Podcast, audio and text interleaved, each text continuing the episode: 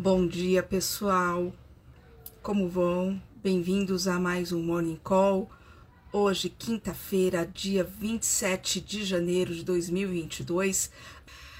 Bitcoin caindo 3,75%, cotado a 36.580 dólares. O market cap de 693 bilhões de dólares. Já o ETH também caindo 3,43% nas últimas 24 horas. A cotação é de 2.444 dólares, market cap de 291 bilhões.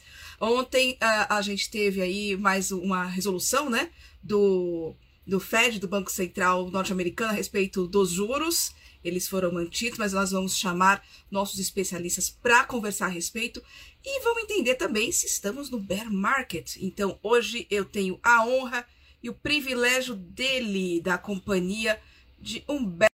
Humberto, tudo bom? Bom dia. Também vou chamar nossa guardiã da segurança, Isabela Dantas. Bom dia, Pati. Bom dia. Boa tarde, Isabela. Tudo bem? Tudo bom com você? Bom dia. Bom dia, Isa. Bom dia. Tudo bom? Tudo Pronto. ótimo. Tudo ótimo, apesar do bear market. Estamos em bear market. conta pra gente, Humberto. Bem, é, eu dei um, um, uma entrevista no, na semana passada para Infomoney e era perguntando sobre o bear market, né? E tipo, eu ainda não estava tão convencido que a gente realmente tinha é, entrado aí no bear market. Eu estava vendo um volume, embora as principais criptos estivessem caindo, o mercado de NFT estava ali bem aquecido, mas com as quedas, eu mudei de opinião e eu vim aqui dizer efetivamente que eu acredito que estamos sim uh, no bear market. Uh, e principalmente depois de ler o relatório da Glassnode, não sei quem acompanha né, o relatório da Glassnode, é importante dizer que o portal do Bitcoin está traduzindo né, o relatório da Glassnode para quem uh, não domina tão bem o inglês.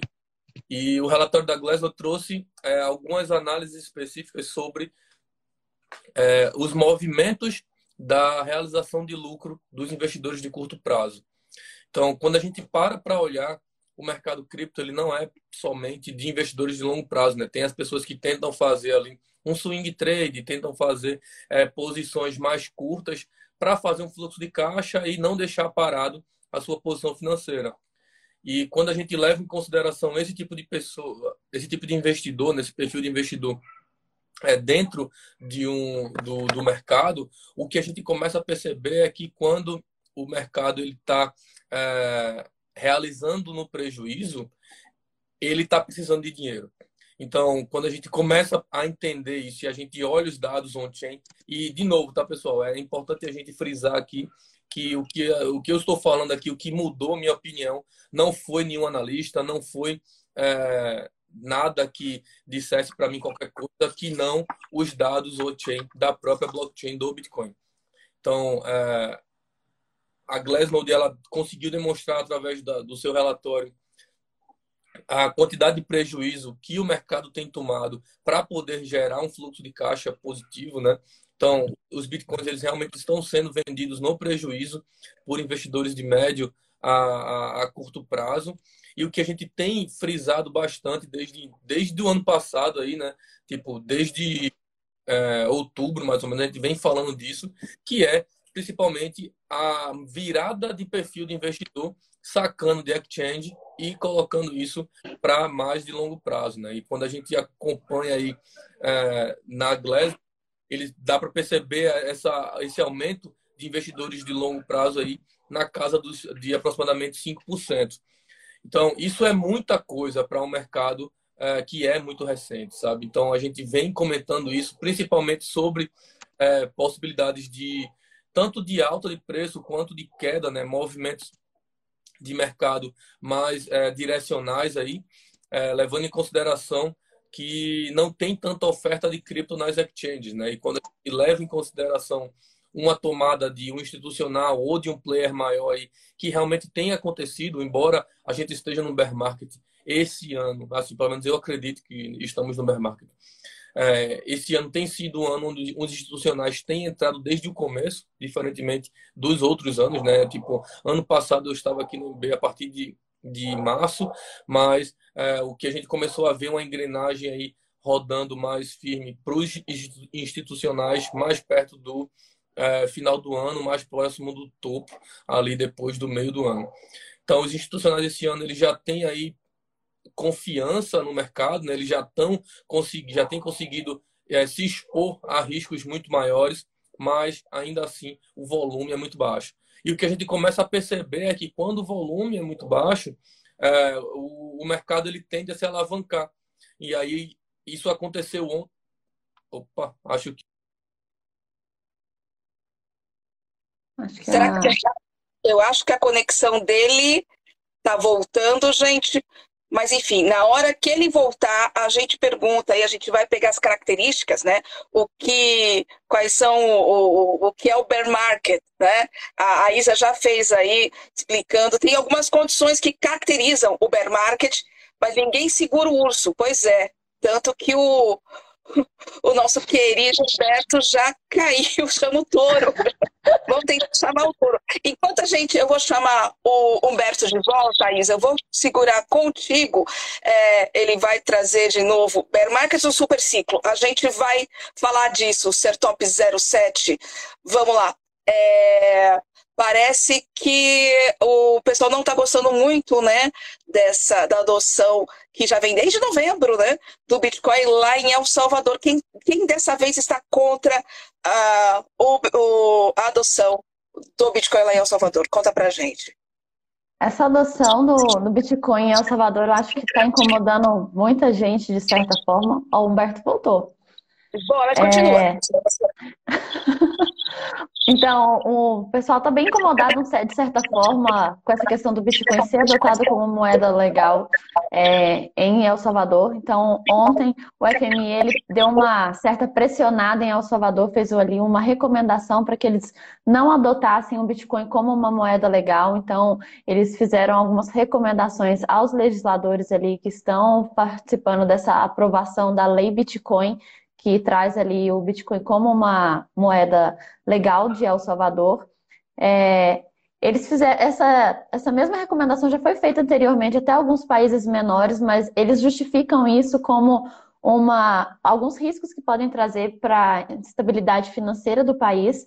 Então, como, por exemplo, elevação dos preços internos, é, inclusive na no início de janeiro, a Moody Inversus Service, ela fez uma, um estudo sobre a situação de El Salvador, que já teve alguns problemas é, com a política interna financeira, e eles fizeram uma recomendação também de que a adoção como o Bitcoin ela pode trazer um impacto nas perspectivas de crédito é, soberano do país. O que, que é isso para a galera entender? Porque fica uma coisa meio até estranha, mas aquela questão de quando um país precisa pedir ali, o crédito é, externo, ele tem uma certa dificuldade para fazer essa essa aquisição de crédito com outros países. Então, isso aí pode se tornar um impasse. A gente fica na dúvida se aquilo ali se é uma jogada estratégica, talvez para que o El Salvador não adote o, Bitcoin como uma moeda, mas foi uma recomendação do, do FMI é, para que eles não adotassem, né?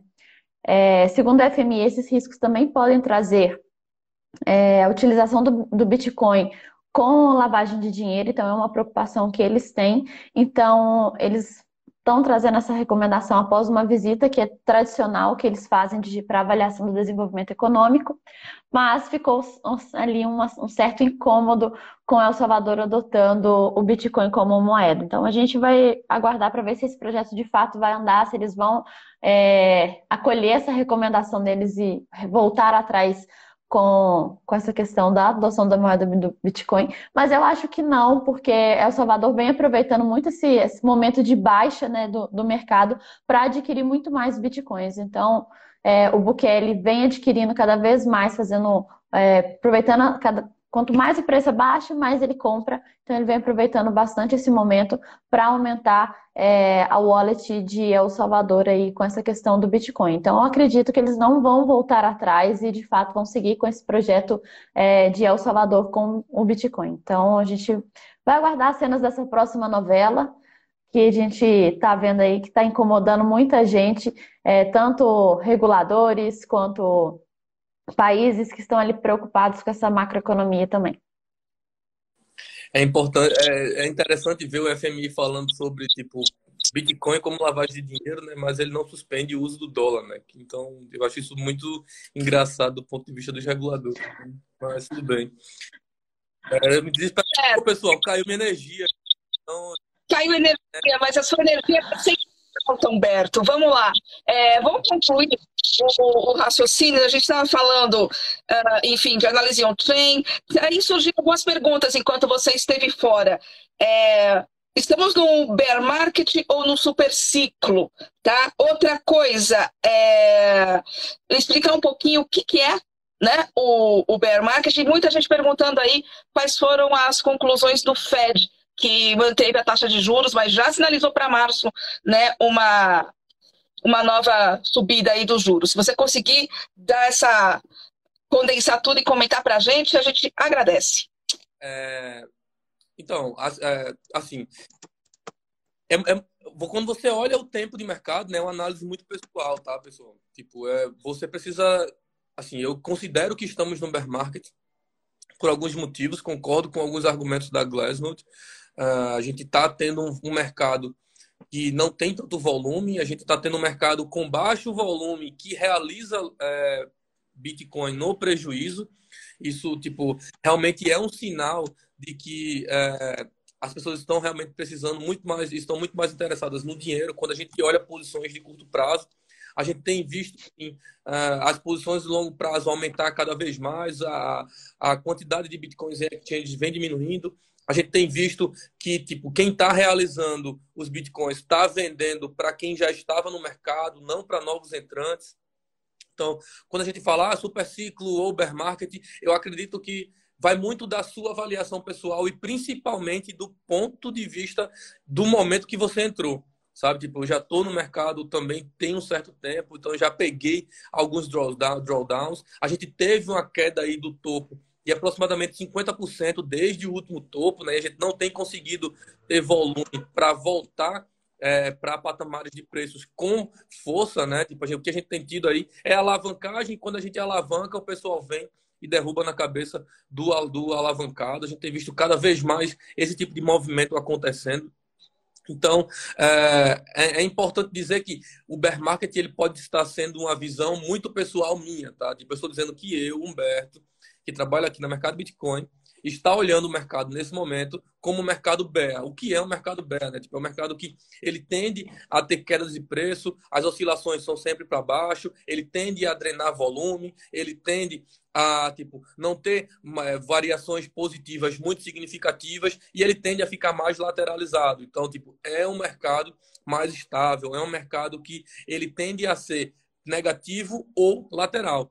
Então, eu não, eu não acredito também que a gente vai ficar durante é, muito tempo nesse mercado, sabe? A gente tem visto é, que o mercado cripto, quando a gente olha, assim, eu estou olhando é, os anos de maiores movimentações financeiras, né? Tipo, ano passado, 2020, e é, estou comparando um pouco com a trajetória desse ano. Quando a gente pega os dois últimos anos, o mercado ele começou realmente em baixa e ele pegou a engrenagem ali a partir de março, a partir é, de é, de é, abril, mais ou menos. Então, a gente, eu espero que é, esse ano a gente tenha aí um reflexo muito parecido com o que já aconteceu em anos anteriores. E, tipo, quando a gente leva em consideração principalmente as posições no mundo, né? Tipo, não é só o mercado cripto que está também caindo. A gente tem visto aí as bolsas, as principais bolsas do mundo sofrendo reflexo de uma possível guerra da Ucrânia que ninguém sabe se vai ou se não vai.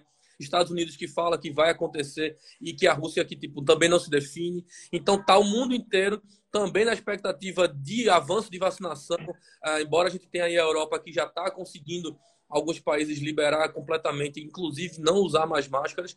A gente tem tido um aumento de casos significativo ao redor do mundo quando a gente fala é, da Omicron. Então a gente tem um mercado nesse momento que não é só o mercado cripto que está assustado, sabe? A gente tem que olhar também todo o contexto, mas é, o que a gente consegue perceber é que quem está comprando é quem está no mercado há mais tempo.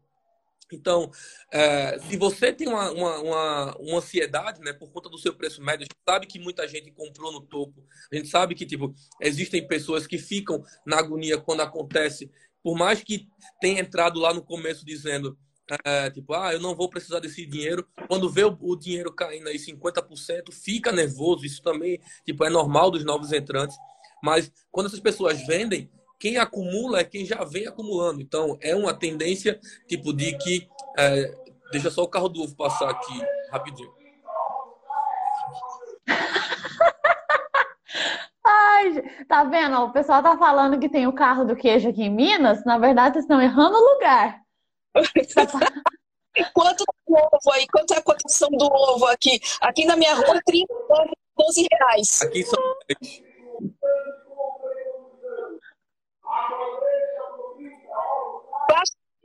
Vamos passar para para Isa por enquanto. Deixa eu só aproveitar para comentar um, um, ponto aqui que o Humberto falou, é que ele tá, a gente está falando muito dessa questão de a gente estar tá aguardando aí é, várias posições de, de, de mercado, de política, enfim. Ontem teve uma declaração muito curiosa é, do Vladimir Putin, lá na Rússia. Ele falou que a Rússia tem vantagens né, competitivas na mineração do Bitcoin. E ele foi contra o posicionamento do Banco Central da Rússia, que optou por fazer a, a, o banimento total de criptomoedas no, no, país. E ele falou: olha, galera, vamos dar um jeito de criar um acordo aí com as criptos, porque a gente vai ter que ter. Então a gente já vê um movimento da Rússia que, de certa forma, eu acho que ainda está ali também disfarçando as evidências, mas acaba que não está tendo como mais negar isso. Então, a gente está acompanhando aí também essa questão da, da Rússia, que agora aí, agora a gente não sabe o que, que vai acontecer, se vai seguir a recomendação também do Banco Central, se o Vladimir Putin vai apresentar um posicionamento também para adoção de cripto e também do ponto de mineração. Então, vamos aguardar aí. Agora, o pessoal já está falando aqui, criando uma moeda aqui do Eggcoin, lá do Humberto, Ó, vai ter que comprar que, muita moeda na wallet. Eu diria que essa daí valorizaria, hein?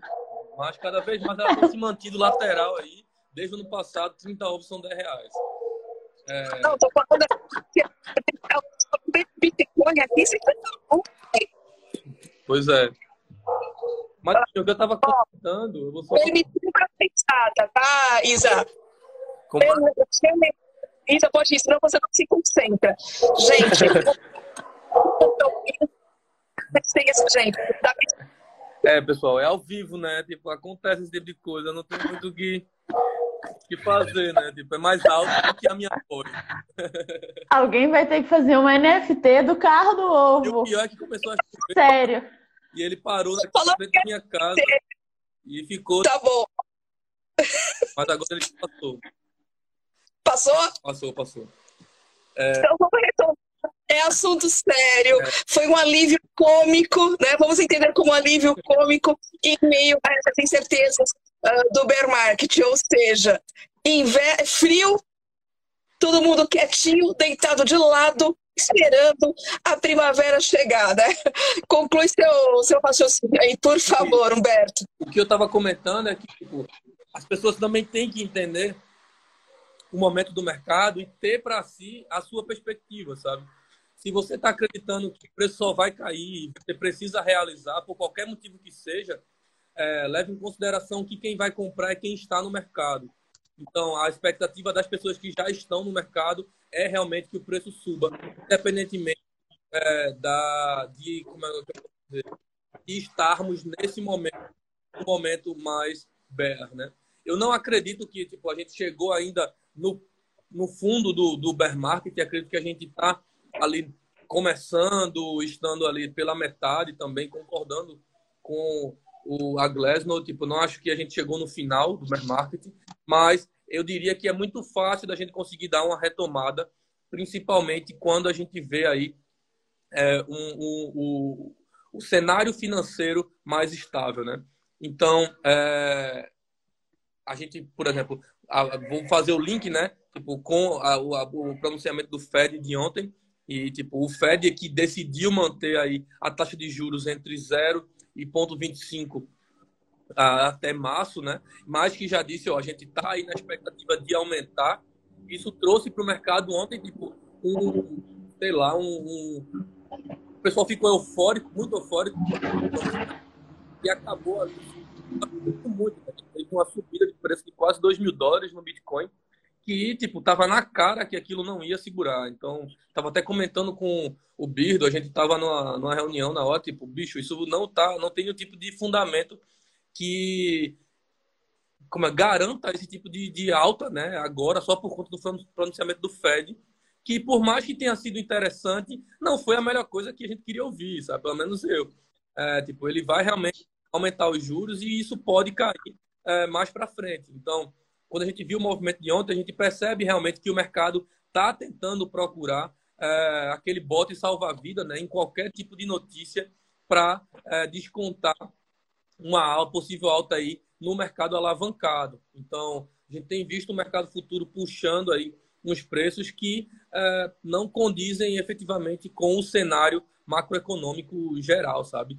Então, tipo, a gente tem visto aí mineração é, sendo discutida na Rússia, feito a Isa falou, a gente tem tido é, avanços da, da, da pandemia, a gente tem tido possíveis guerras, então, tipo, a gente está no cenário mundial ainda de alerta e não seria diferente aqui no mercado cripto. O Fed, por sua vez, tenta fazer um papel ali de acalmar todo mundo, mas a gente já viu a força do pronunciamento do Fed, que é, tipo, quando ele começa na expectativa de fazer qualquer anúncio, o dinheiro uma semana antes é drenado de qualquer mercado, seja da, da, da Bolsa norte-americana, seja do mercado cripto, na expectativa de entregar para o Tesouro norte-americano. Então, é, o que a gente tem percebido é que as pessoas, por mais que queiram tomar bastante risco esse ano, estão ali na expectativa de não é, tomar um risco tão desnecessário quando o Fed toma a frente e fala em aumento de juros. Então, a, a, os especuladores que estão aqui no mercado cripto, eles vão sair. Esse preço pode sim é, dar uma queda aí, mas vai ser benéfico para aqueles que acompanham o mercado e que se posicionam ali dentro desse cenário e que conseguem é, entender a perspectiva não apenas de preço, mas principalmente do ativo que você está investindo. Né? E aí, quando eu falo do ativo, estou falando para pessoas que não acompanham somente Bitcoin, acompanham ali as altcoins e principalmente a, a como é o nome? o mercado cripto de maneira geral, principalmente o desenvolvimento do ambiente DeFi. Mas é, eu acredito que era isso, pessoal. Eu não controlo realmente o, a passagem do carro do ovo, mas eu gostaria de ter passado essa notícia era muito séria. Eu acho que essa foi a live mais memorável. Nós tivemos aqui análises brilhantes da pessoal do TCC também abrilhantando a cada 15 dias a nossa presença, a presença deles aqui no nosso Morning Call. Mas, gente do céu, essa acho que foi a, a live mais memorável de toda a história do, do Morning Call. Ah, é, tem outra coisa séria também, vamos ver não dá para não dá para dar risada, né? Porque a, a Comissão de Valores Mobiliários proibiu aí mais uma corretora ah, de fazer negócio aqui no Brasil, né? Conta pra gente, Isa. Inspira é e isso... vai.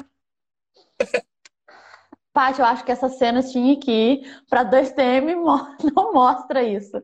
Mas vamos lá. Mostra ainda por cima, né? No caso, ela mostra. Então, pessoal, vamos lá, vamos falar de assunto sério aqui. A, CVM, ela proibiu, né? Na verdade, ela lançou uma suspensão, que é uma medida cautelar que busca sanar irregularidades é, de uma, uma corretora de cripto aqui no Brasil, a Orotrader, que ela é constituída ali por três empresas globais que têm funcionamento não só no Brasil, mas em mais de 200 países é, a COI Global LLC, a Ventura Group e a Orotrader, eles que administram ali a negociação de ativos dentro da plataforma da Orotrader. O que, que aconteceu?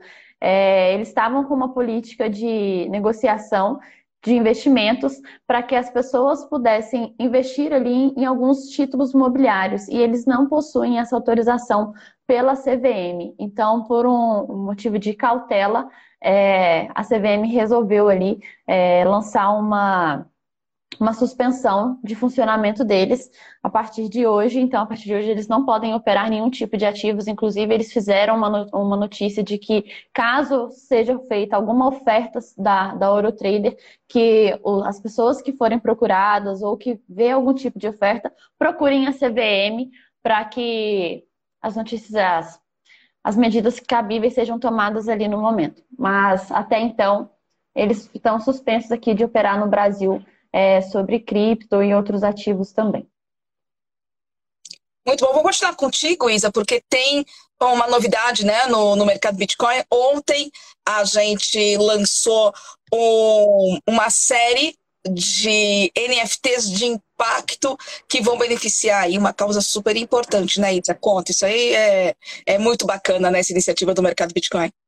É verdade, gente. Olha, eu posso falar que, assim como o agro, o mercado Bitcoin, é, tecnologia, inovação e também sustentabilidade.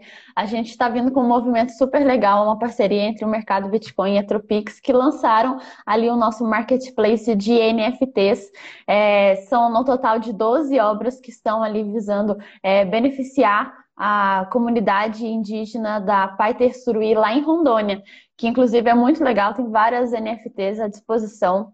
É, a partir de 100 até 5 mil reais vocês podem estar tá fazendo ali os seus aportes, pode funcionar como leilão.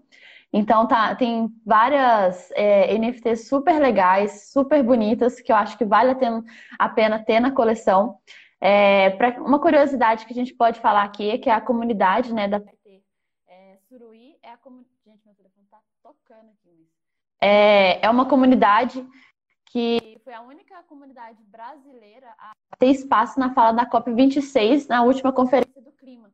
Então é interessante a gente falar sobre isso, porque esse projeto ele tem uma meta super é, interessante, a gente que vem falando muito sobre sustentabilidade desse mercado cripto aqui é, e todo esse metaverso. A meta do projeto ali é a conservação de uma área de mais de 13 mil hectares, que evitaria a emissão aí de 7 milhões de toneladas de CO2 na atmosfera até 2038. Então é, é legal a gente ver a parceria desses de NFTs proporcionando ali essa questão de SD que a gente vem discutindo bastante aqui e a possibilidade também da gente é, estreitar, como disse o nosso, nosso querido CEO Reinaldo ali, a blockchain estreitando os laços com a nossa comunidade, né, as nossas culturas. Então, temos aí um, um, mercado super interessante e esse lançamento aí que fica disponível até o próximo dia, é, 15 de fevereiro, para a galera fazer o, o seu a sua aposta ali no seu NFT preferido? Eu já tomei, já, uh, já eu dei um lance, já já ultrapassaram o lance. Estou bem feliz. tem uma aqui em especial, não vou falar qual é, tá? São 12 horas, mas tem uma que tocou o coração, que eu não quero então, enquanto eu conseguir, eu tenho um minutinho aqui e vou fazer meu, meu lancezinho. É, tem uma coisa também para falar, Paty. Cedo, à noite também tem informação, né, Humberto? Isso, isso. É. Hoje vai ter uma live, né, do Brunão aí, Brunão, é, Bruno Milanello, né, que é tipo, ele fala bastante sobre NFT aqui, ele é um dos novos negócios do, do, do mercado Bitcoin e é uma pessoa tipo que tem é, um conhecimento muito grande tipo, para falar sobre o mercado NFT e tem é, passado aí por vários outros mercados. E vai ter também o André Franco, né? Tipo, o André Franco que chegou recentemente aí no time da mercado Bitcoin e que tem é, cada vez mais aparecido aí para trocar ideia e informar a, a gente aqui. Logicamente, a gente vai tentar trazer ele também para o Monicom, mas é, por enquanto você pode assistir a live com o Brunão que acontece hoje lá no YouTube, às 19 horas. É isso aí, gente. Hoje, 19 horas, no YouTube do Mercado Bitcoin, os três tenores. Uh, Fabrício Tota, Bruno Milanello e ele, André Franco, um dos maiores nomes da criptoeconomia aqui do Brasil, agora é MB. Gente, está imperdível, a gente vai fazer a abertura oficial, vamos falar, é market, é superciclo, onde estão as oportunidades, onde estão os perigos. Isso, o André é brabo, o André é brabo, Jé. O André é brabo. E aqui também. Acho que a gente é somos os bravos da manhã. Aí o pessoal é o brabo da noite, ou seja, ao longo do dia. Tem jogo do Brasil, não dá para passar as 20, gente. 19 horas vale a pena, Mal. Se não conseguir, assiste depois, mas 19 horas a gente tem um compromisso, tá bom? Gente, com carro do ovo, sem carro do ovo, com energia elétrica, sem energia elétrica, com ataque de riso ou sem, amanhã voltamos. Isa, Humberto, bom dia para vocês. Ah, eu, Monique, 19 horas, 7 horas da noite, no YouTube do MB, tá bom? Gente, um beijo. Bom, Até amanhã. Com água. Água, hein? Independentemente de ter luz em casa, pode beber água. Tchau pra vocês.